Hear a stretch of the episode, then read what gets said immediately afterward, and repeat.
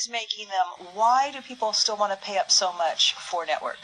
That is the, the big paradox, right? That despite all these other options, the main big original type of ad buyers we think about, for example, let's say Gatorade or Nissan, the big ad spenders. I talked to somebody that represents those two brands in particular, and she says that those kind of companies, when they do a big product launch, they specifically are willing to pay a premium to reach that bigger network audience because they want that cultural shared experience mm. of all the people watching at once.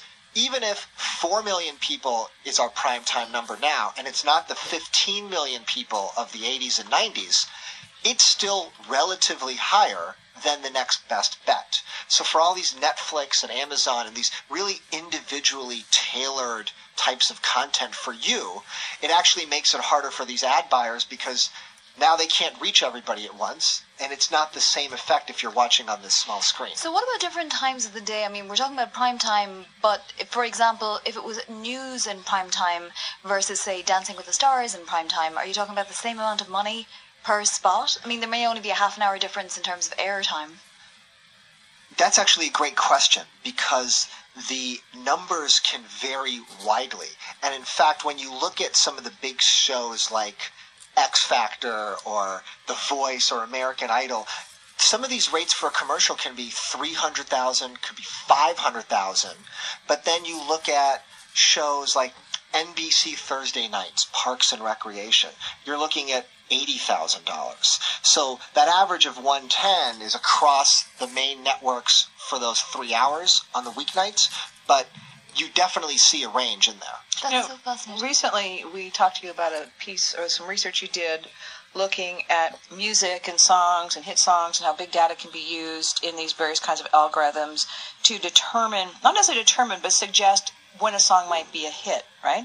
So, if you look at the world of advertising and TV shows, what about algorithms? What about using the data to predict, especially, you know, if I'm a potential advertiser, if I should be buying my advertising on that show or that show? Should I be running that kind of ad or another kind of ad? I think that's why there is such a giant ad industry because there are so many ways to look at this data. There are so many ways to slice and dice it. Do you want men? Do you want women? Do you want kids? Do you want an older audience? Are you selling cars? Are you selling clothes? And depending on what that is, you see different rates. And so, for example, when you look at Dancing with the Stars, their average rate is about 100,000. It's about average, even though, let's say, the audience is big, but maybe it's an older audience that necessarily doesn't buy the Yeah, product. so I wonder, I wonder if people are using these kinds of technologies and things to, to do that same kind of analysis that you would do with music.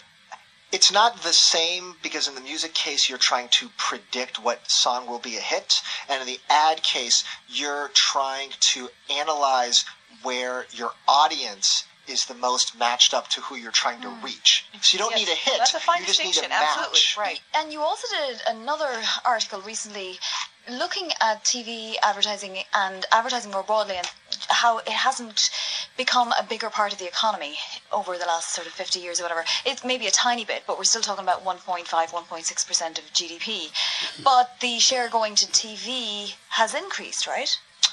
Exactly. So the ad industry as a percentage of US GDP has basically been around the 1% number going back a century.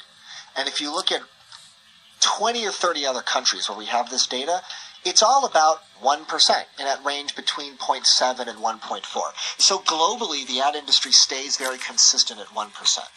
And what we're seeing right now is that the share of spending is definitely growing towards internet. The share of ad spending is definitely going towards internet, and newspapers are giving up a lot. But magazines, for example, are still about 20%, which is where they were a century ago. So some things that you might assume would be going down aren't necessarily doing that. So, getting back to the original point, then, they're paying more per eyeball for, prime time. Does it suggest that it, the viewer has maybe got better in some ways? That maybe it's a viewer with a bit more discretionary income? It doesn't suggest that as much as the ad buyer's desperate hope to get a big audience at once. It's the opposite of let's say if we guy if we all go to Costco and we buy wholesale, we get a discount for wholesale. Here in TV, you pay a premium for the bulk quantities of people. And because it's harder to find so many people, they'll just keep paying more and more. And which is why the you know, the prospects look good for network TV for making money. Data Bites with Eric Chemi. Thanks so much for joining us, Eric. Thank you. Fascinating as always. I'm Kathleen Hays with Vonnie Quinn, and you're listening to Bloomberg Radio.